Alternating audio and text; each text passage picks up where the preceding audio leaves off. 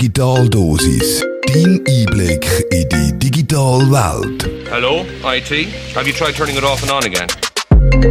Digitaldosis wird dir präsentiert von der Hochschule Luzern Informatik und dem Campus Zug Rockkreuz. Also ich habe die App installiert und brauche sie so ziemlich jeden Tag, aber viel darüber weiß ich eigentlich nicht. Das Rede ist von Spotify. Bei mir ist jetzt der Reto vom Departement für Informatik von der Hochschule Luzern. Reto, erzähl mir doch mal ein paar Eckdaten zu Spotify. Spotify ist 2006 in Schweden gegründet worden als legale Alternative zu der damals recht verbreiteten Musikpiraterie.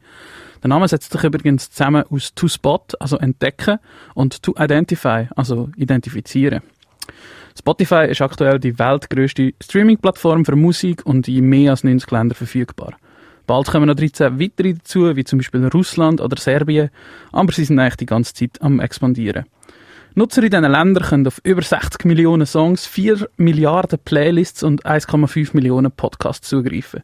Entweder gratis mit Werbung oder im Premium-Abo-Modell.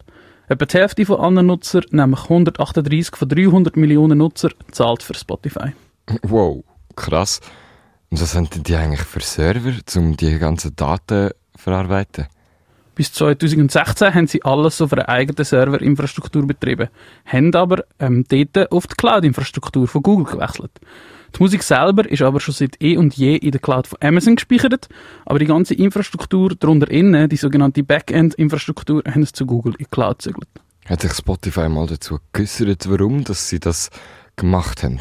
Sie haben damals eine Medienmitteilung herausgegeben und gesagt, dass sie vor allem wegen der besseren Performance und der tieferen Kosten in die Cloud wechseln.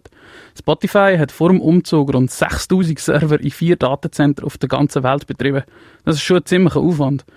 Der Umzug ist aber nicht nur aus technischen Gründen gemacht worden, sondern offenbar vor allem auch wegen der Möglichkeiten von Google, ihre unzähligen Daten zu analysieren. Finde ich noch ziemlich spannend.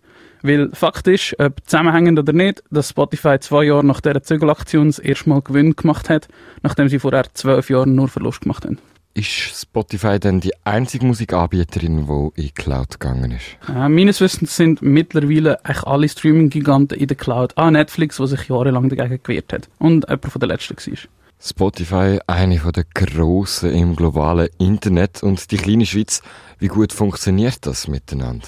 Ja, technisch auf jeden Fall. Wir sind mitten in Europa und haben eine der besten Internetabdeckungen der Welt. Ähm, das geht ohne Problem. Es gibt auch rund 1,6 Millionen Nutzer in der Schweiz. Also auch dort ist die Schweiz prozentual vorne dabei.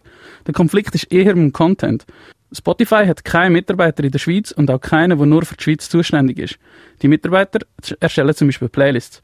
Das wird im Fall von der Schweiz von Berlin aus gemacht. Die Verantwortlichen sind aber weder in der Schweiz noch haben grosse Kenntnis von der lokalen Szene. Also wirklich, niemand ist für die Schweiz richtig zuständig? Leider ja. Und die lokale Szene bemängelt das auch schon seit Jahren. Was für die Deutschschweiz schon schlimm ist, ist für die Romandie und das sind noch viel schlimmer, weil die werden quasi komplett vergessen. Und das ist verheerend. Spotify hat eine unglaubliche Macht, auch die anderen Streamingdienste. Wegen dieser riesigen Auswahl an Songs und Künstlern ist es entscheidend, welcher Song auf welcher Playlist ist. Das entscheidet über Erfolg oder Versenkung, also Chartplatzierung und dementsprechend über die finanziellen Möglichkeiten von einer Band oder einem Künstler.